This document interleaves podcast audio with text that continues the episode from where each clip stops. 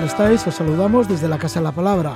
Gracias por compartir con nosotros a través de las sintonías de Radio Euskadi y Radio Vitoria. En esta nueva edición nos comunicamos con la revista 360 Surf. Desde allí, Javier Mézaga nos ofrece el pronóstico de olas para el sábado y el domingo. En la aventura de leer nos dirigimos a la librería Patagonia de Valencia, en donde Ángel Sáez nos recomienda libros de aventuras y senderismo. Damos la noticia de la salida a la calle de la revista, una revista libro 5W. Está disponible su número 6 dedicado a la salud. 5W, eh, en 5W, pues firman importantes reporteros y corresponsales que nos dan una visión global y distinta mm, del mundo en que vivimos, una visión bastante distinta a la habitual de otros medios de comunicación. Una revista libro que merece mucho la pena 5W y por eso vamos a conversar con Maribel Ezcue, una de las fundadoras de esta revista. También vamos a tener con nosotros a Juanjo Alonso. Es una oportunidad hablar con Juanjo Alonso. Él es montañero, caminante, cicloviajero. Dio la vuelta al mundo en bicicleta entre los años 1990 y 1993. O sea que es un total pionero Juanjo Alonso de la vuelta al mundo en bicicleta. Y esta vez le vamos a preguntar por su manual de iniciación al senderismo. Es una recopilación de consejos y recomendaciones básicas para hacer rutas caminando. Este es el contenido de La Casa de la Palabra por esta edición. Ahora estamos ya con Javier Mézaga.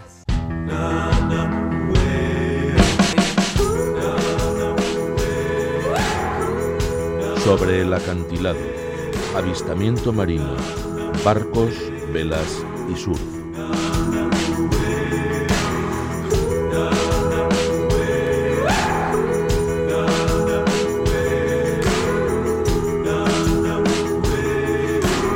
Tenemos conexión con la revista 360 Surf. Ahí está Javier Mézaga y Javier Mézaga pues nos va a ofrecer el parte de olas para el sábado y el domingo. Javi, bienvenido. Gabón, muy buenas noches. Gabón Roge, buenas noches. Bueno, pues ya que se avanza este fin de semana o algo más largo de lo habitual, pues vamos a saber qué tenemos, sobre todo el sábado y el domingo. Sí, bueno, pues eh, desde luego va a ser un fin de semana para los más animados. Sí, sí, yo no, no creo que me vean a mí por la playa. Jo. Bueno, eh, va a haber olas. eh, eh, no, no, un, no un suelo así muy fuerte, pero sí que va a haber olas, que el sábado va a haber olas de que rondarán el metro y medio de altura y el domingo baja un poquito y se quedará en tres cuartos, no, no va a llegar al metro. Lo que pasa es que, claro, vamos a tener un viento eh, muy desagradable durante todo el fin de semana. No, no que vaya a ser muy fuerte, pero sí por la, por la dirección y, por la temperatura. El sábado pues va a estar soplando el noroeste durante todo el día. Eh, el mar va a estar bastante revuelto. La dirección además del, del suelo es muy del norte. Y, bueno, pues vamos a tener el- las condiciones no van a ser buenas a pesar del- de la altura y del, de- del- ese metro y medio tan tan aceptable que, que entra, pues va a entrar bastante bastante revuelto, eh, pues eso, va a hacer frío, eh, no, no, no, va, no va a estar ahí nada del otro mundo. Y el domingo, pues el viento va a ser, no va a ser, va a ser más, un poco más flojo, pero dirección norte-norte, así que va a ser un día, pues también de mucho frío, desagradable, revueltillo y el sol ya se mete un poco más del noroeste, pero así todo eh, no va a estar nada ordenado ni, ni vamos, ni, ni, muy apetecible. Tenemos la, la pleamar el sábado a las 8 y 20 de la mañana y la bajamar a las 2 y 25 de la tarde. Son mareas muertas con un coeficiente 38. Eh, luego la semana que viene empezarán empezarán a subir las, eh, los coeficientes y tendremos pues las mareas más vivas del, del año. La temperatura del agua sí que marcan las boyas, que ha subido un poquito, está a 13 grados. Hombre, con un, con un buen traje, desde luego, dentro del agua se está, se está bastante bien. Lo que pasa es que con este viento tan gélido soplando de, de componente norte du- durante el día entero, pues vamos, que no va a ser muy, no, eso no es muy, muy apetecible. Pero bueno, estoy seguro que va a haber bastante gente que se, se animará. Los más, los chavales más, más duros y tal, seguro que se acercan a surfear un poco, pero, pero bueno, no van a hacer esas condiciones clásicas de, con, con, el mar limpio, ordenado, un viento terral suave y tal que, que todos deseamos. Va a estar soplando el viento con mala con mala dirección durante todo el día, desde que amanece hasta el anochecer, tanto el sábado como el domingo. Así que bueno, que eso es lo que hay. Bueno, pues ese viento gélido, la, el mar revuelto, pero bueno, a ver quién se anima. Y nada, pues ánimo a los que se animen. Así que. eso, que se animen. eso. Y sobre todo, que paséis un buen fin de semana. Muchas gracias por todo ello, Igualmente, Javi. Un buen fin de semana, buen puente. Venga, pasa bien. Buen puente, gracias. Agur. Agur. Y ahora estamos con Ángel Saez. Tenemos conexión con Valencia, con la librería Patagonia. La aventura de leer.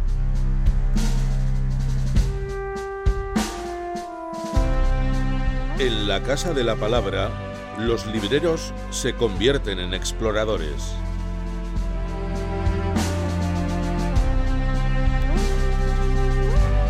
Tenemos con nosotros un habitual en esta sección, la aventura de leer, y es que nos dirigimos a Valencia, a la librería Patagonia. Allí se encuentra Ángel Sáez, la librería Patagonia, que se sitúa en la calle Hospital número 1 de Valencia, un lugar bastante céntrico. Ángel Sáez, le damos la bienvenida. Muy buenas noches, Ángel. Buenas noches, un placer estar con vosotros de nuevo. Sí, que ya son años los que vienes colaborando y comentándonos algunos de tus libros, porque la librería Patagonia os especializáis en ello, ¿no? En literatura más bien de viajes, montaña, naturaleza. Pues sí, en ello estamos desde el año 1997, nada más y nada menos. Pues sí, cuando empezó este programa, además, fíjate, Sí, la sí, la sí. Palabra empezó a la par. Fuimos un poco de la mano. sí, sí, de la mano. Bueno, y ahí continuamos. Ángel, pues preséntanos algunos de los libros que nos puedes recomendar. Bueno, pues os traigo tres libros. Eh, estos tres libros nos, nos van a hacer viajar desde las arenas del desierto a- al Ártico y desde allí vamos a regresar a, a nuestras montañas, ¿no? Eh, nunca mejor, qué mejor ejemplo que este para, para, para viajar con los libros. Y si te parece, pues vamos a empezar con un cómic, con un cómic titulado Saint-Exupéry, publicado por la editorial Norma y que está firmado ah, por eh, Pierre Roland Sandivier, los textos, y Cédric Fernández, las ilustraciones. Bueno, eh, ¿quién, quién no conoce el, el nombre de este, de este escritor, de este autor? Su obra más conocida, su obra principal es El Principito, uno de los libros más leídos y más vendidos en toda la historia. Creo que lleva más de 140 millones de, ejemplares vendidos y, y, que se ha traducido a multitud de, de, idiomas. Y lo que quizás no sea tan conocida es su, su increíble biografía. ¿no? Este hombre, poeta, novelista, periodista, viajero y sobre todo un gran apasionado de los aviones y de, y de la aeronáutica.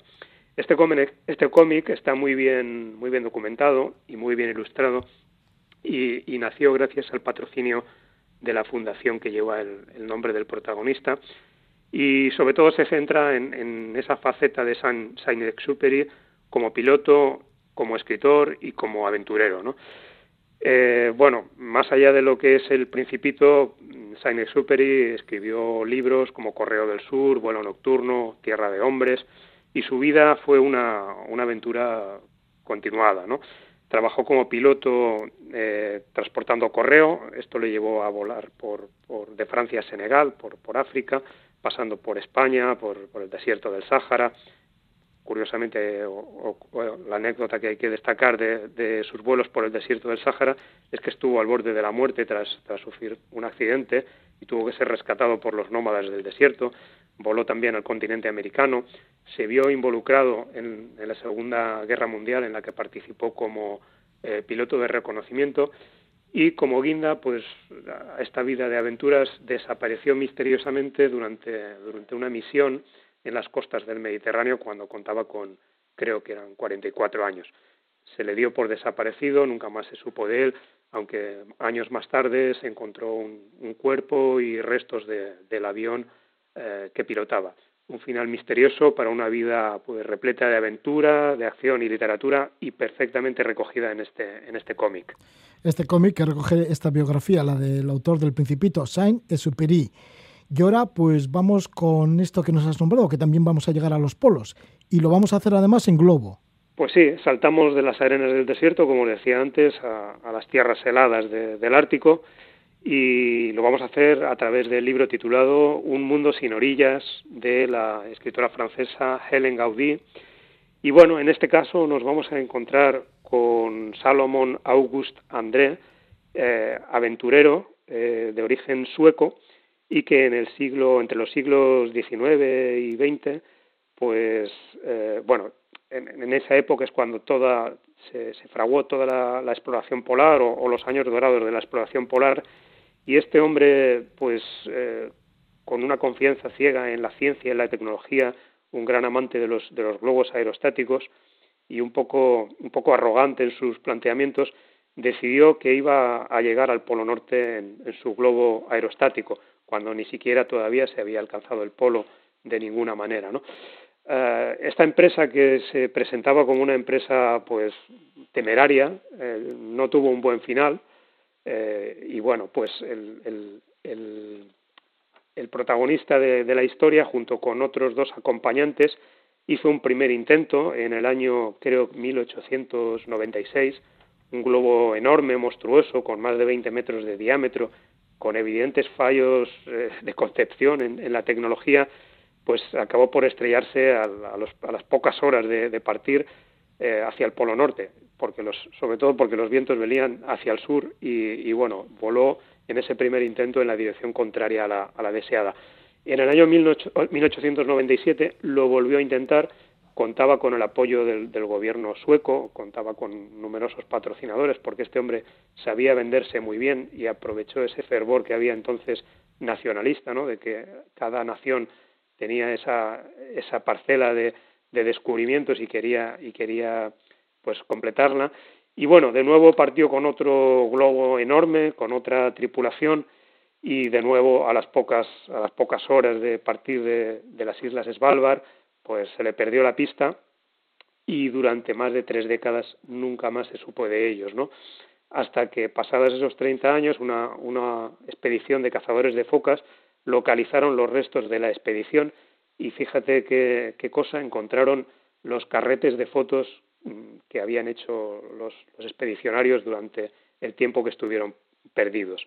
Evidentemente, pues sucumbieron en, los hielos y esta es una historia de un fracaso, pero bueno, la verdad es que a veces eh, en el fracaso pues también está, está lo más curioso de la exploración, ¿no? Un, libro que nos aportará un montón de cosas en cuanto a las exploraciones polares. Sí, desde luego una historia bien curiosa, ¿no? De esta exploración en globo hacia los polos desde la isla de Svalbard.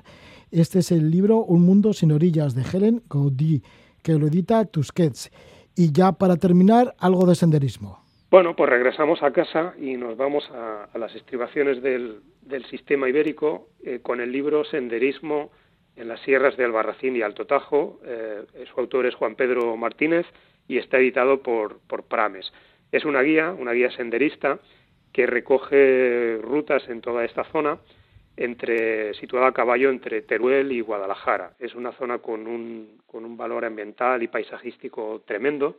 A los que no la, conozcáis os, os, la recomiendo.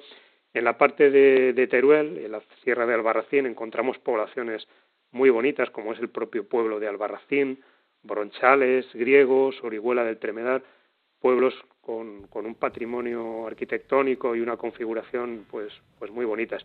Pero sobre todo, como os decía, encontramos pues cosas o, eh, lugares muy curiosos desde el punto de vista del paisaje y la naturaleza, como los hundimientos que se producen en esta sierra llamadas allí celadas, las pinturas rupestres de las tajadas, un campamento que es una reliquia de la Guerra Civil Española, un campamento maqui, maqui cerca de la Masía de Ligros, los estrechos del río Hebrón, son lugares que merecen la pena ser visitados, o ya en la parte de Guadalajara, del curso alto del Tajo, la laguna de Taravilla, el Salto de Poveda, o el, o el mismo río Tajo con esas aguas verdes esmeralda que tiene en su, en su parte alta. Eh, en esta guía encontramos todas las indicaciones necesarias, desde mapas, eh, perfiles, la valoración del recorrido y una explicación más que correcta para, para realizar todos los itinerarios con seguridad. Ahí está el autor, Juan Pedro Martínez, de este libro, esta guía, Senderismo, Sierra de Albarracín y Alto Tajo, que lo edita Prames. Y estos libros nos los está aconsejando Ángel Saez desde la librería Patagonia y para ello tenemos comunicación con Valencia, la librería Patagonia que se encuentra en calle Hospital número uno de esta localidad, de esta ciudad. Además, como siempre comentamos, estáis en una zona muy céntrica cerca del ayuntamiento. Sí, y para los que no viváis en Valencia, pues como Internet no tiene fronteras, eh, nuestra página web www.libreriapatagonia.com para lo que necesitéis de nosotros. libreriapatagonia.com. Muchísimas gracias Ángel Sed por estar una vez más con nosotros aquí en la aventura de leer. Gracias a vosotros y hasta la próxima ocasión.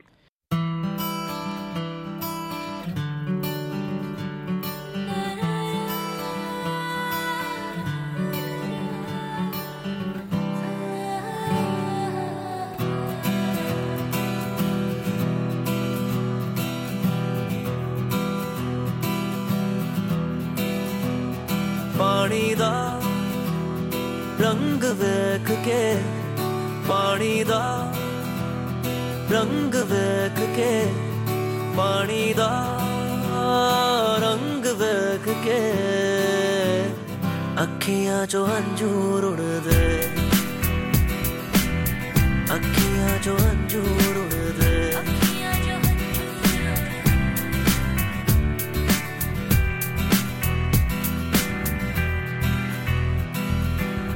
Mahiya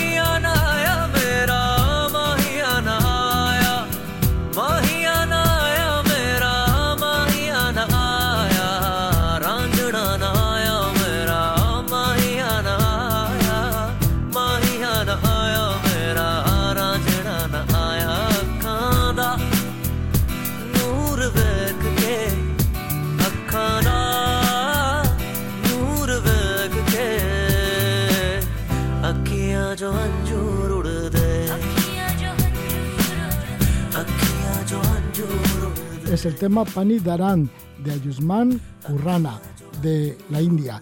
Y es que vamos a hablar de un número muy especial de la revista 5W, tan especial que solo sale en papel una vez al año. Son monográficos y aparece el número 6 dedicado a la salud.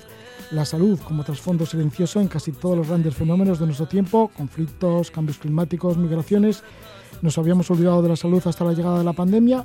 A esta pregunta responde el número 6 de la revista 5W, un monográfico dedicado a este tema, la salud. La revista Libro 5W sale en papel una vez al año y es todo un acontecimiento periodístico. Le ponen gran cuidado tanto a los textos, a las fotografías, como al formato. El contenido de esta revista, que está dedicada a crónicas de larga distancia, pues esta vez se dedica a la salud y para ello vamos a conversar con Maribel Ezcue, cofundadora y redactora jefa de la revista 5W. Le damos la bienvenida, Maribel. Muy buenas noches, Gabón. Hola Roge, buenas noches, ¿qué tal? Maribel, pues sí, que has sido corresponsal en Asia durante casi 10 años. Empezaste en Manila, estuviste casi tres años allí. Luego en Nueva Delhi, tres años en Roma. Bueno, te fuiste a Roma, que estuviste tres años ya en Europa. Y finalmente volviste de nuevo a Asia, a Japón, en donde te tocó cubrir el desastre de la central nuclear de Fukushima, acontecida el 11 de marzo de 2011. Y ahora, bueno, pues hay en la revista 5W, que sí que estéis un buen número de, de periodistas que vais más allá de la noticia diaria, ¿no? Que vais al contenido, bueno, a esas crónicas que decís de larga distancia. Sí, sí, un poco la filosofía que tenemos es que la noticia no solo hay que enseñarla, también hay que explicarla y analizarla, ¿no? Entonces, bueno, por esto eh, hacemos periodismo narrativo desde el terreno, un poco intentando acercar lo que pasa afuera, lo que pasa lejos, acercarlo a, a los lectores aquí. ¿Cómo es vuestra mirada al mundo? Bueno, intentamos, es una mirada al final varía mucho, ¿no? Depende de cada, de cada cronista y cada periodista, pero sí que es siempre una mirada que se expresa a través del periodismo narrativo, un poco literario, y de la fotografía. Ponemos mucho acento en la fotografía, tanto en, nuestro, en nuestra revista en la web, donde publicamos una crónica semanal, como en este número en, en, papel, en el que, bueno, gracias por esta presentación que has hecho, porque sí que es verdad que realmente le ponemos mucho esfuerzo, ¿no? Es un poco, digamos, como el, el buque insignia de 5W y participan una treintena de periodistas, fotoperiodistas, escritores y, bueno, es un número en el que, que realmente lleva mucho trabajo detrás. 30 periodistas con mucho nombre y además con mucha vocación, ¿no? Porque la mayoría de vosotros sois corresponsales, con bastante trayecto, aunque más o menos sois bastante jóvenes. Bueno, algunos más que otros, pero más jóvenes que otros. Yo soy de las más veteranas, de los fundadores, pero sí, entre los fundadores tenemos pues a Miquel Ayestarán, por ejemplo, que él es corresponsal, ya sabéis, en, en Oriente Medio. Está Xavier Aldecoa, que se mueve mucho por África. Está Pablo Rodríguez Suárez en Bruselas, eh, Igor García Barbero, que está en Kenia. Y luego, bueno, estamos un poco también lo que decimos el cuartel general, que tenemos sede aquí en Barcelona y, bueno, vamos contando además con el trabajo de colaboradores en todo el mundo, ¿no? Porque hay periodistas freelance buenísimos y fotoperiodistas en muchísimos sitios en los que están pasando cosas apasionantes. Entonces, queremos, hemos querido crear un espacio para contar esas cosas sobre a los, en las que a lo mejor no se pone tanto el foco, ¿no? Sí, no se ponía mucho el foco en la salud. Y ahora pues sí que ha subido un tanto a la palestra, ¿no? La ha tenido que hacer la actualidad la pandemia. Nos habíamos olvidado de la salud hasta la llegada del COVID-19, que es lo que os preguntáis vosotros también en la revista. Sí, esa es la, pregunta que nos hemos hecho, ¿no? Y, creemos que sí, creemos que en realidad es un poco paradójico porque la salud está, como decías, de trasfondo en todos los grandes fenómenos de nuestro tiempo, ¿no? Ha sido siempre un tema esencial. Eh, está detrás de los conflictos, el cambio climático también afecta a la salud, las migraciones, el bienestar humano y en las dinámicas humanas a pequeña escala, ¿no? Sin salud, sin buena salud, lo demás importa poco. Entonces, queríamos hacer este número dedicado a la salud más allá de la pandemia, porque parece que en este último año, año y pico, la salud se ha dividido provisionalmente en dos, ¿no? Todo lo relacionado con la COVID-19 y el resto. Así que hemos querido que este número anual en papel ponga el foco en la salud, también hablando de coronavirus, hay algunas crónicas relacionadas con vacunas y coronavirus, pero yendo sobre todo, yendo más allá, es mm, salud desde una perspectiva integral. Sí, ahí está esa aproximación a la salud integral en este monográfico a la salud de la revista 5W. Y también una idea que atraviesa la revista es la salud como uno de los bienes más esenciales o el bien más esencial que además debe ser universal. Sí, Sí, sí, en esto, eh, bueno, lo enfocamos de esta manera, ¿no? De hecho, hay crónicas que reflejan, por ejemplo, eh, por qué es, tan necesario que sea universal. Hay una crónica desde Estados Unidos de, de la periodista Marta Martínez con fotos de la fotoperiodista Griselda San Martín que, bueno, explica un poco cómo es el sistema allí, el sistema sanitario en Estados Unidos, donde el acceso a la salud no es un derecho, es un negocio, ¿no? Entonces, en la propia crónica, Marta Martínez explica casos en, los que de repente una persona que se ha hecho un bypass se encuentra con una factura de 78 mil dólares o cómo funciona el negocio de las aseguradoras, cómo no hay un sistema claro de precios, cómo todo realmente se mueve en torno a un negocio en lugar de un derecho. Entonces, eh, sí, esta es una idea que, como dices, atraviesa toda la revista. Sí, y en este artículo se señala, entre otras frases, pues la siguiente, no les interesa la salud de las personas, solo les preocupa ganar dinero. Y ahí está la sanidad en Estados Unidos, ¿no?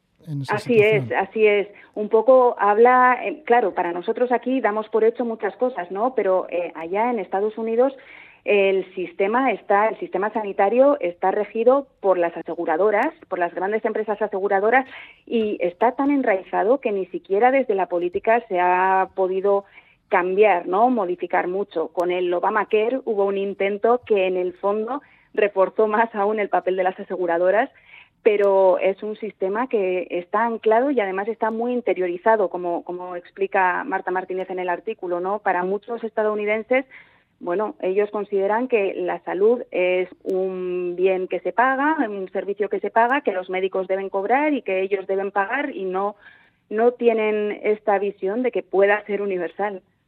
Una de las crónicas visuales es la titulada La peor enfermedad es el olvido. El autor es Juan Carlos Tomasi. Sí, Juan Carlos Tomasi es un fotoperiodista que trabaja desde hace más de 25 años en Médicos Sin Fronteras él durante su carrera ha hecho más de un centenar de reportajes en África, América, en Asia, Oriente Medio, y él dice que en todos estos años la peor enfermedad que ha visto es el olvido, porque, bueno, él, sus imágenes enseñan lugares que normalmente están muy fuera de los titulares, ¿no? Y que padecen, padecen problemas de los problemas de larga distancia, problemas a menudo crónicos, desde hambrunas hasta conflictos, enfermedades superadas en otras zonas del mundo, como el sarampión. Entonces son lugares olvidados, lo que faltan son recursos para combatir estas enfermedades, ¿no? Entonces él, a través de sus fotografías comentadas por él mismo, se recorre un poco eh, su trabajo y esas enfermedades o, eh, más olvidadas o, o, en lugares más olvidados que son rincones de Níger, Etiopía, Liberia, Zambia, eh, va también a República Centroafricana, pues estos son temas como crisis alimentarias, el cólera o la malaria. Sigo Aldama firma un reportaje con el título de La telemedicina y la inteligencia artificial en China. Parece ser que la pandemia ha supuesto un espaldarazo ¿no? para la telemedicina.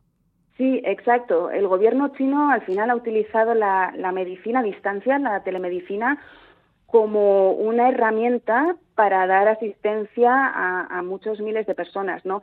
Pero esto ya existía antes de antes del coronavirus. El Sigor habla de un hospital virtual, el de Xujuy, que se creó en 2015 y daba ya entonces eh, asistencia sanitaria a distancia, ¿no? Pues eh, le llegaban los síntomas y ellos, eh, analizando la descripción de estos síntomas, pues bueno, daban un tratamiento, una recomendación. Entonces, lo que hizo la pandemia fue que el equipo aumentara hasta más del centenar de médicos que llegaron a dar ayuda el año pasado a cerca de dos millones de personas. Entonces, lo que ha hecho la pandemia es reforzar este tipo de, medicina, de telemedicina, que en China está ganando cada vez más fuerza. También porque en China hay una enorme parte de la población, creo que es cerca del 40%, que vive en zonas muy remotas a donde no llega los, la, atención médica especializada, ¿no? Entonces se, se plantea como, como una opción. De todos modos, eh, también da Sigor un dato muy curioso que, que a mí se me quedó, ¿no? decía que el 60% de la población china gasta el 60% de sus ahorros en los últimos 28, de vida, 28 eh, días perdón, de vida y lo hace porque necesita invertir en asistencia sanitaria especializada. Porque en China eh, tampoco hay un acceso a la salud tan universal. Es un sistema de copago y además se restringe a la zona en la que reside la persona en cuestión. Entonces, si tiene que salir de su zona a buscar asistencia médica especializada, ya tiene que costear esos gastos, ¿no? Es por esto que la gente con enfermedades graves, pues también mm, a veces se queda en la bancarrota por esto. Maribel, y también firmas un texto con el título de Cuando el aire es veneno, que lo has realizado en Delhi. Delhi que lo conoces bien porque has vivido tres años allí, ¿no? Y allí estabas con el fotógrafo Santi Palacios, que también ha hecho un buen reportaje también fotográfico. Sí, exacto. Con, con Santi estamos trabajando en un proyecto de, de, bueno, de larga distancia, digamos, sobre polución y en este caso esta crónica eh, se centra en Nueva Delhi porque es la capital del mundo con mayor polución. De hecho, cuando si vas a Nueva Delhi en los meses de noviembre, diciembre, cuando se unen una serie de factores que es el frío, la, la quema de, de, residuos agrícolas en las provincias colindantes a Delhi. Eh, bueno, mm, hay como varios factores que hacen que se dispare la contaminación de una manera brutal, ¿no? Y se nota en una niebla perpetua que hay en esos meses en la ciudad que al respirar realmente, yo recuerdo cuando bajamos del avión dijimos, bueno, ya hemos llegado a Delhi porque hay una especie de olor a quemado que cuesta respirar. Hay es un cóctel de, partículas tóxicas, ¿no? Que, que al final tiene consecuencias en la salud y es lo que, lo que explicamos en el reportaje. Lo que ocurre es que son unas consecuencias que van a cámara lenta, ¿no? Por eso ha tardado mucho tiempo en ser un problema de primera línea allí. De esta manera se está multiplicando mucho el cáncer de pulmón y no solo por, por fumar, ¿no? Sino por la misma polución. Efectivamente, hablábamos con una oncóloga de un hospital de Delhi que nos explicaba que, claro, no se puede determinar la causa exacta del cáncer, ¿no? Pero que las estadísticas mostraban que si hace 20 años el número de, mm, de pacientes de cáncer, entre ellos el porcentaje de no fumadores, era muy pequeño, ahora se ve que según ha aumentado la producción empieza a haber muchos más casos, ¿no? Entonces la curva es correlativa. Dice, bueno, no te puedo decir con certeza que el caso X se debe a esto, pero las estadísticas muestran que sí, que, está habiendo un aumento de, cáncer de pulmón entre personas no fumadoras, cada vez más mujeres y cada vez personas más, más jóvenes. Sin embargo, muchos habitantes de Delhi piensan que la contaminación es una amenaza como algo abstracta. Sí, Sí, por esto que comentábamos antes, que es una sus consecuencias se muestran muy despacio, ¿no? A cámara lenta. Entonces no lo ven en, no lo ven como algo tan inminente ni como una urgencia. Claro, es eh, una sociedad en la que hay muchas urgencias diarias, ¿no? Sobre todo entre las clases con menos recursos hay muchísimas urgencias diarias que resolver que, que antes que la polución que para ellos no les deja, digamos, no, no les pone de forma inmediata entre la espada y la pared, ¿no? Entonces, entre que no hay información suficiente, sobre todo que llegue a las personas con menos recursos, y entre que no es algo que les ataque de forma repentina y muy fuerte, pues sí, entre, entre mucha gente hay todavía muy poca conciencia de ello. Sí que es verdad que en los últimos años cada vez se ha empezado a, oír más sobre el tema de la polución allí, lo que supone, y cada vez más mm, de líderes, sobre todo estudiantes, jóvenes y demás, se están movilizando para que las autoridades tomen medidas, ¿no? Y en noviembre, diciembre sí que es un tema que está muy a debate y ocupa portadas en los medios y demás pero bueno, todavía queda mucho camino por recorrer para que se tomen las medidas adecuadas. ¿no? Sí, ya, ya te vistas, ¿no? Como un empresario o un emprendedor como es Jay Dar Gupta. Sí, exacto. El caso de Jay, eh, bueno, es, es bastante particular. A Jay lo conocimos en una de estas manifestaciones antipolución y resultó ser el dueño de una empresa de mascarillas y purificadores de aire de las más potentes de Delhi, ¿no? Y él nos contó que todo había empezado hacía unos años mm, cuando sufrió un colapso pulmonar. Él era de estas personas que no creían tanto en los efectos de la polución, ¿no? Y decía que en una ocasión había coincidido con una, una mujer estadounidense residente en Delhi y que la mujer llevaba mascarilla. Y él un poco, como decía, yo me reía de ella y le decía, pero bueno, qué exagerados sois los extranjeros cuando llegáis aquí a, a, Delhi y demás. Y que la mujer le dijo, no, no, es que realmente los índices de polución aquí son peligrosos y demás. Y entonces, cuando Jay sufrió un colapso, los análisis y demás demostraron que realmente la polución eh, muy probablemente había tenido un efecto decisivo. ¿no? Jay era un hombre joven, sano, deportista y precisamente el hacer deporte, el correr tanto por las calles de Delhi, pues eh, hizo que empeorara su, situación pulmonar. Y a raíz de eso, eh, hizo de, de, bueno, de la polución su, su batalla principal, ¿no? Abrió esta empresa de mascarillas, empezó a, fabricar em, empezó a fabricar purificadores de aire también a nivel industrial y bueno, y lo ha convertido un poco en su vida. Esto en la parte empresarial y la parte de activista también. Él ha fundado un movimiento contra la polución y participa en debates, manifestaciones. Bueno, es una de las personas que encabeza este movimiento contra la contaminación esa contaminación que conoces bien, no solo por hacer reportajes, sino por haber vivido allí en Nueva Delhi, en la capital de India. Estamos con Maribel Ezcue. Ella es donostiarra, vive en Barcelona y es cofundadora y redactora jefa de la revista 5W. Estamos hablando del último número. Solo sale un número al año en papel y este es el número 6 dedicado monográficamente a la salud, con ese formato tan bonito y tan cuidado que tiene la revista 5W. Muchísimas gracias por estar con nosotros, Maribel Ezcue, y que vaya bien con 5W. Pues muchísimas gracias a ti, Roge. Hasta luego. Les das un saludo a todos, todos tus compañeros. Gracias, de tu parte.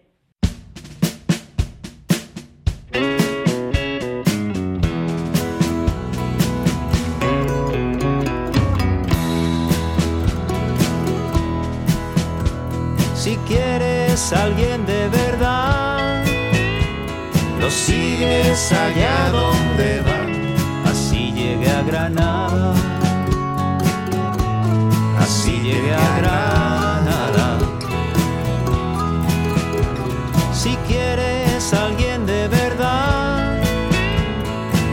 donde tu corazón va, así llegué a Granada. Así llegué a Granada.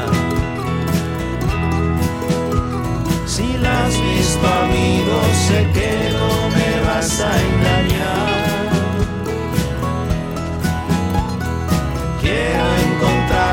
saber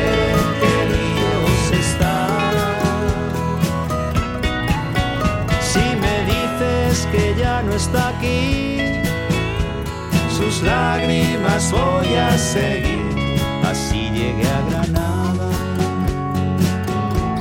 así llegué a Granada.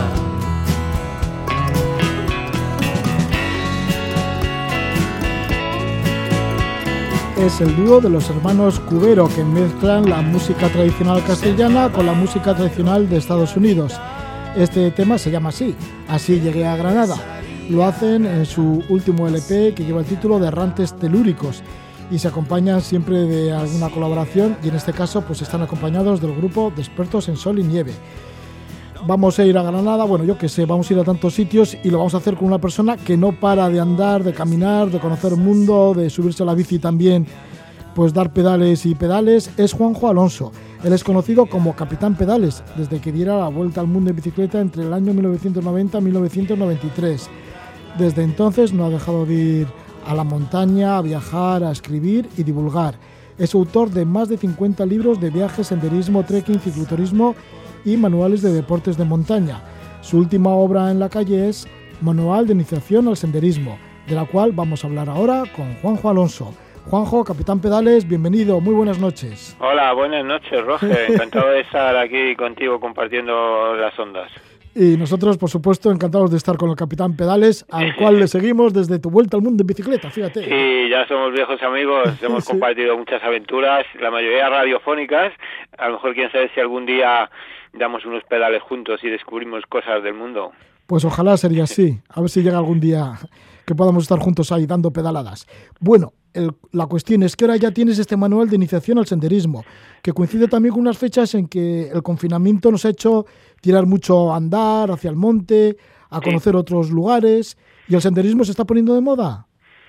Sí, bueno, nunca ha dejado de ser una actividad muy popular, muy muy de la sociedad, porque eh, quizás por diferentes motivos hay mil excusas siempre. Todo el mundo siempre tiene una excusa de decir, jo, pues voy a salir un- a dar un paseo al campo, al monte, a, con unos amigos, quedarse en la naturaleza. Entonces, lo que pasa que sí que ahora, eh, a raíz un poco de esa situación tan extraña que, que estamos viviendo, que todavía, bueno, pues nos está dando para arriba y para abajo, pues sí que hay quizás una tendencia mayor, sobre todo porque eh, a un gran colectivo de, de ciudadanos que antes quizás no conocían las actividades en la naturaleza o no tanto como ahora, pues porque tenían otras aficiones, iban a otros eventos los fines de semana, pues el mismo fútbol, por ejemplo, eh, mm, actividades de estadio, tenis, no sé, que ahora, pues claro, como todo eso se paró, pues han ido la tendencia hacia, hacia pues el senderismo, las ciudades de montaña, la bici.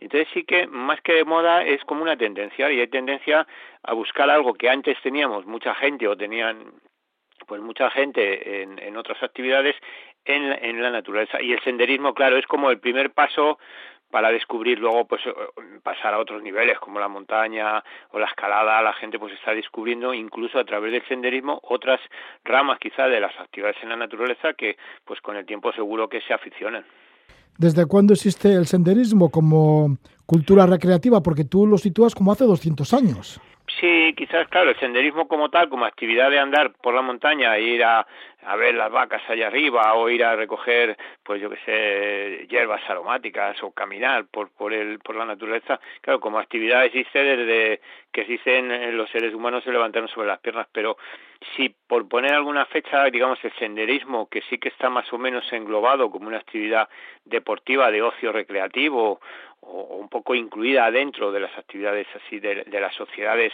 un poco del primer mundo, porque también es algo un poco cultural.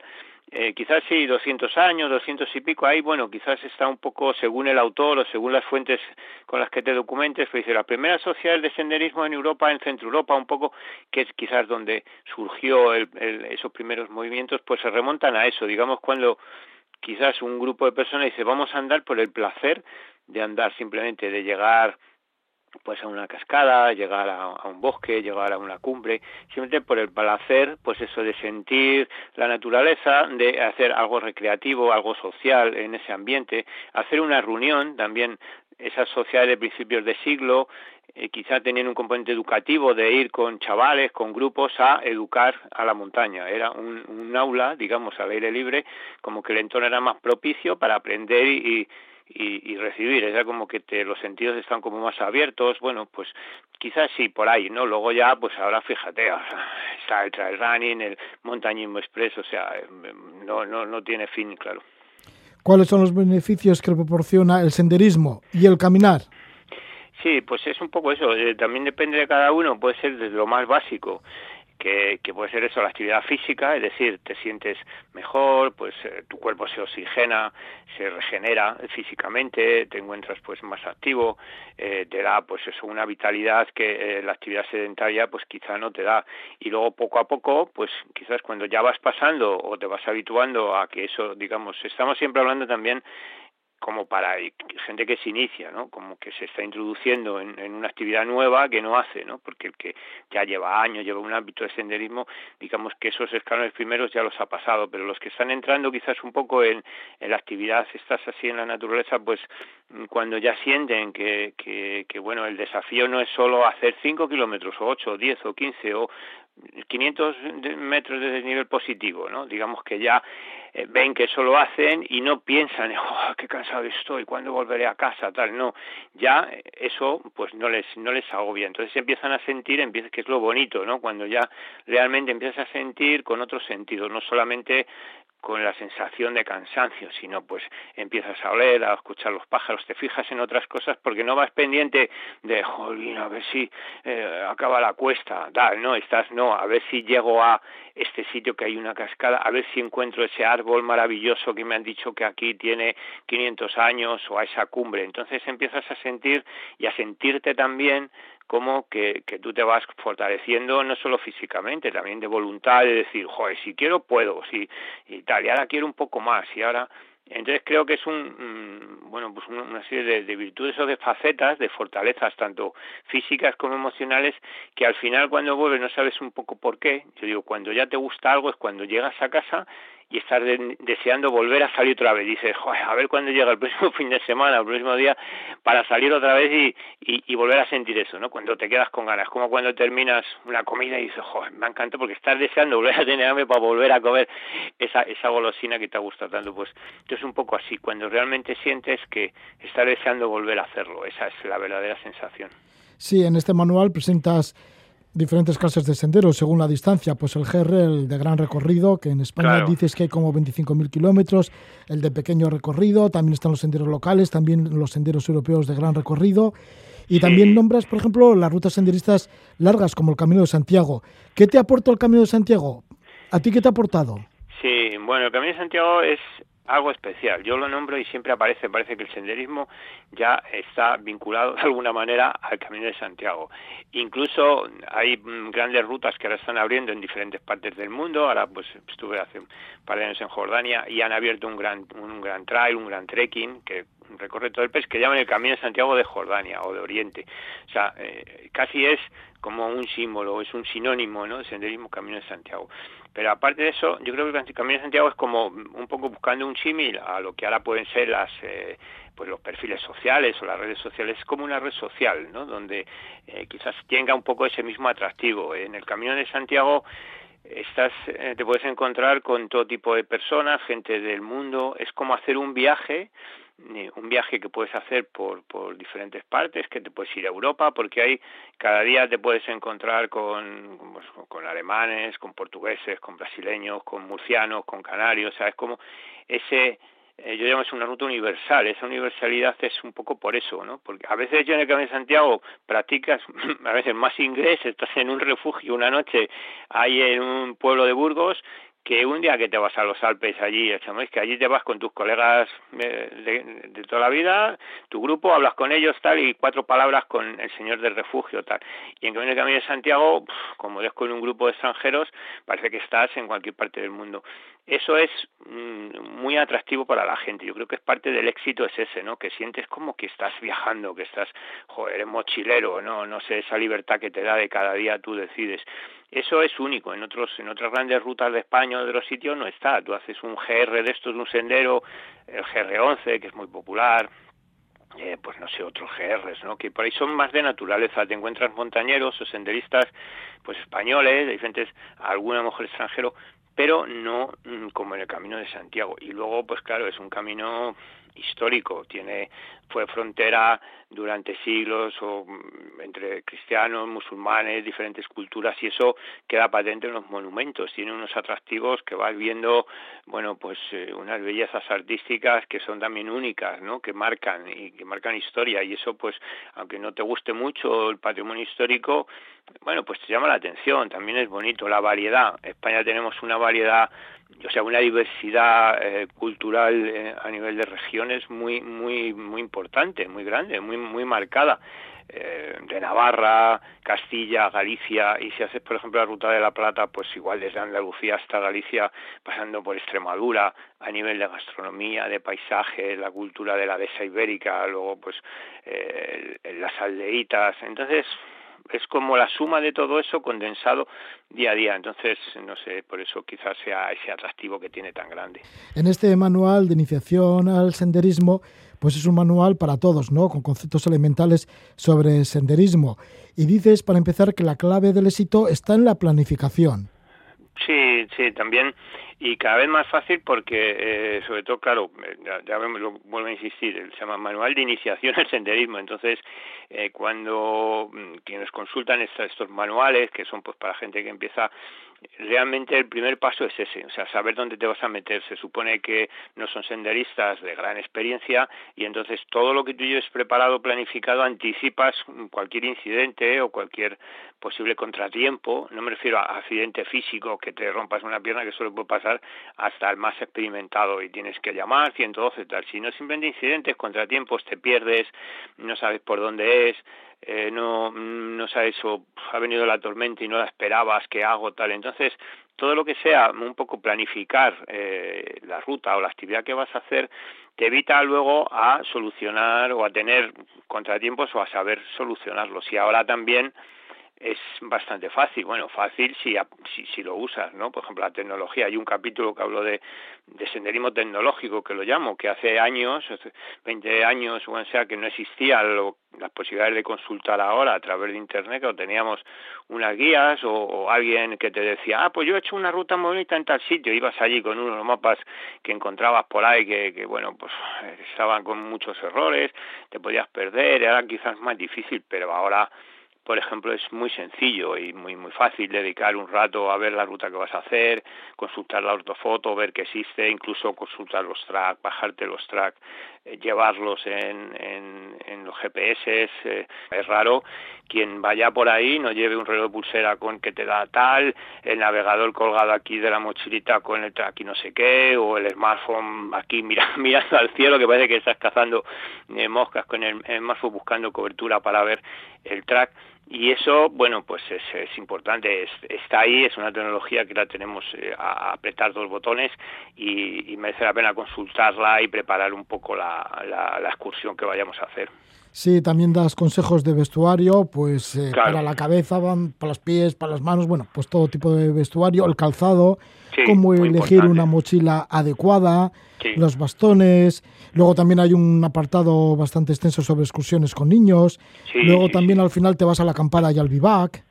Claro, sobre todo lo de los niños, por ejemplo, igual, hace una generación, por ejemplo, ¿no? Pues eh, era, era mucho menos común encontrarte familias con niños, ¿no? éramos raros, a lo mejor los que llevamos a, los, a los niños, sobre todo pequeños, ¿no? Que, los, que, te condicionan tanto llevarlos al monte. Ahora es raro no ver niños, no ver jovencitos en, en, en, el campo con los padres o solos en grupos. Entonces, quizás sí también, bueno, pues hay que dedicarle esa atención, simplemente son consejos básicos, pero hay muchas familias que a lo mejor empiezan, tienen ciertas inquietudes, joder, si voy con los niños, ¿qué pasa?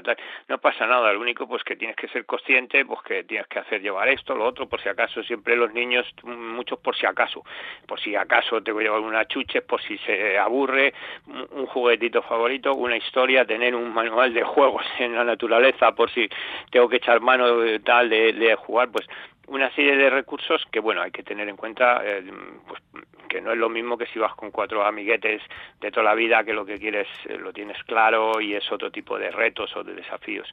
Entonces y, y, bueno pues la acampada por ejemplo a nivel de normativa a nivel también de, de aclarar un poco dentro del barullo tan tremendo que hay que bueno pues en España tenemos un tema de normativa de acampar, de lo que es acampada, lo que es vivac, según cada cada municipio, o sea, según sí, cada municipio, cada comarca, incluso cada autonomía tiene unas unas normas, eh, hay que consultar a veces, bueno, pues ya cada vez también se va llevando menos lo de acampar. Antes acampábamos más en la montaña, era más ir a la montaña pasar el fin de semana a dormir. Ahora pues se va con la furgoneta, se va, se viene, los coches son rápidos, eh, las carreteras mejoran, te permiten ir y volver. Pero aún así, bueno, pues eh, se acampa y es una cosa que yo recomiendo incluso en manual que la gente pues pasar, sobre todo si vas con, con chavales, pasar la noche en, en la montaña es un contacto con la naturaleza mucho más intenso. Lo único que, claro, bueno, pues hay una serie de normas que, que conviene saber, ¿no? Para, para pues, no meter la pata. Sí, bueno, aquí están estas normas y luego ya terminas con que el impacto del senderismo sea cero. Sí, eso que dejemos tal es como está y respetar la flora Exacto. silvestre, la fauna salvaje, bueno, respetar todo. Sí, sí, eh, creo que eso es es importante y, y cada vez más porque, bueno, pues eh, somos más, como vemos, como decíamos al principio, cada vez es más tendencia, hay más senderistas, eh, la, naturaleza sigue siendo igual, los bosques siguen siendo iguales, sobre todo que vivimos, por ejemplo, cerca, así que tenemos sierras en grandes ciudades, que ves el impacto tan grande que, que mm, hacemos a la naturaleza. Entonces, tener un poco, no hay que ir ahí flotando, porque realmente, claro, es inevitable pisar, hacer, o sea, desgastar la naturaleza porque la estás usando, pero bueno, hay que intentar interactuar, ¿no? O sea, eh, tú le das, ella te da, hay que intentar respetarla y, lo más posible, dentro de lo que se pueda, hay cosas que se ven que son demenciales, que son, pues eso, intentar evitarlas y bueno, es una llamada, por supuesto, hacia un senderismo limpio y agradable porque es lo bonito, la naturaleza nos gusta tal y como está, pues vamos a dejarla como está, ¿no? Eso es lo, lo ideal. Pues ahí están estas palabras de Juanjo Alonso. Juanjo Alonso, autor de este libro, Manual de Iniciación al Senderismo, que lo edita Desnivel. Muchísimas gracias, Capitán Pedales, Juanjo Alonso, por estar con nosotros este rato y por hablarnos, por hablarnos de este manual de senderismo. Ha sido un placer, Roge, como siempre, y nada, que la gente salga, disfrute, que para eso hacemos estas cosas. Juanjo Alonso con su manual de iniciación al senderismo. Ya nos vamos, pero antes anunciaros que este mismo viernes festivo de 10 a 12 de la noche volvemos de nuevo aquí en Radio Euskadi y estaremos con el programa Levando Anclas. Entre otras, pues hablaremos de una tempestad en las Islas Galápagos, de arenas movedizas en Ecuador, de viajes en transportes públicos por Tanzania y Kenia, también India, Cuba. Bueno, esto y muchas más aventuras en Levando Anclas este mismo viernes festivo de 10 a 12 de la noche aquí en Radio Euskadi. Ahora nos despedimos con el grupo de Castrurdiales Copernicus Dreams. Que paséis buena noche, Gabón.